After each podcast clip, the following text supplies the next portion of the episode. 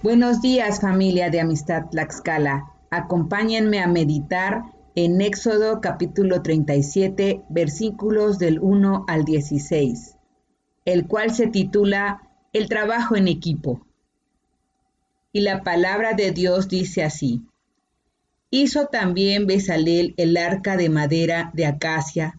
Su longitud era de dos codos y medio, su anchura de codo y medio y su altura de codo y medio, y la cubrió de oro, puro por dentro y por fuera, y le hizo una cornisa de oro en derredor. Además, fundió para ella cuatro anillos de oro y sus cuatro esquinas en un lado de los anillos y en el otro lado dos anillos. Hizo también varas de madera de acacia y las cubrió de oro, y metió las varas por los anillos a los lados del arca para llevar el arca. Hizo asimismo el propiciatorio de oro puro, su longitud de dos codos y medio y su anchura de codo y medio.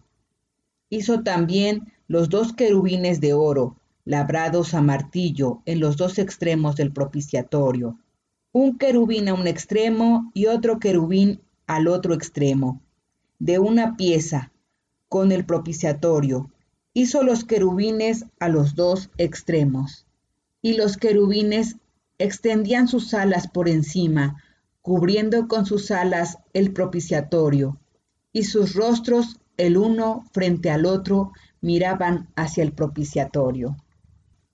En esta parte de la palabra que se encuentra en Éxodo, nosotros ahora podemos ver que los capítulos 37 y 38 corresponden a los capítulos 25 al 31, con la diferencia de que el 37 y el 38 señalan a Besaleel como el autor de los mobiliarios del tabernáculo, pero en realidad sería más preciso decir que Besaleel supervisó el trabajo de sus compañeros, porque el arca del testimonio, que está dispuesta para estar en el lugar santísimo, fue elaborada por un trabajo en equipo, supervisado por Besalel, porque el Señor concedió dones espirituales tanto a Besalel como a Joliab y a otros siervos, gracias a la buena disposición y el cumplimiento de las tareas de personas capacitadas por él mismo.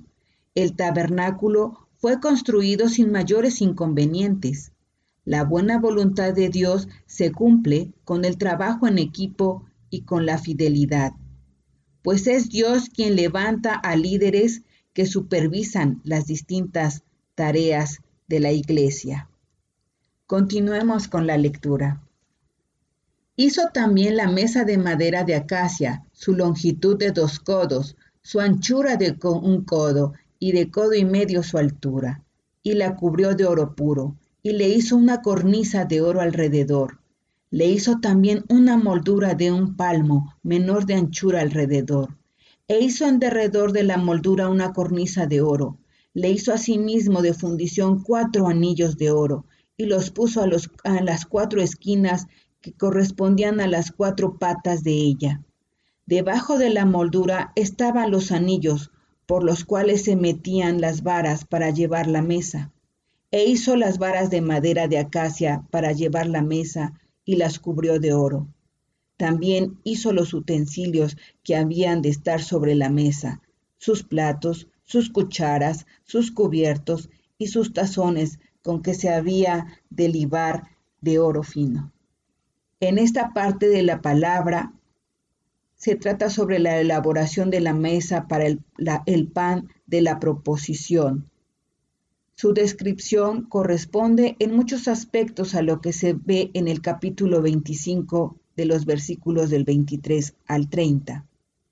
No menciona aquí el pan de la proposición y se basa más en cómo está estructurada.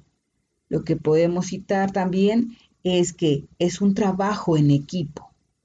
Es un trabajo en equipo por todos los artesanos y está este, eh, la mesa y todos los utensilios están dispuestos para estar en el lugar santo. Otra de las cosas importantes es que nosotros podemos ver cómo Dios es el que da las órdenes y a nosotros nos toca obedecer y cumplirlas. Porque no hay nada más importante que ser fiel al mandato de Dios, quien es el supervisor de todos los supervisores. Y Él es quien busca nuestro crecimiento, tal como se muestra en Efesios 4, versículos del 15 al 16, sino que siguiendo la verdad en amor, crezcamos en todo en aquel que es la cabeza. Todo esto es en Cristo, de quien todo el cuerpo, bien concentrado y unido entre sí por todas las coyunturas que se ayudan mutuamente, según la actividad propia de cada miembro, recibe crecimiento para ir edificándose en amor.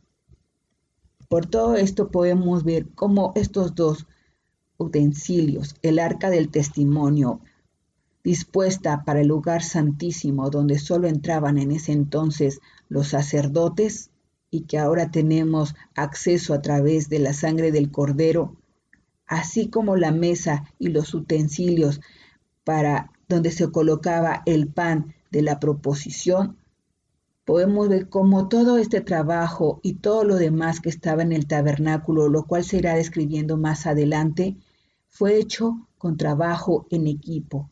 Y Dios hoy nos recuerda que debemos trabajar en equipo para poder mostrar su gloria a los demás, haciendo su voluntad y llevando a más almas a sus pies.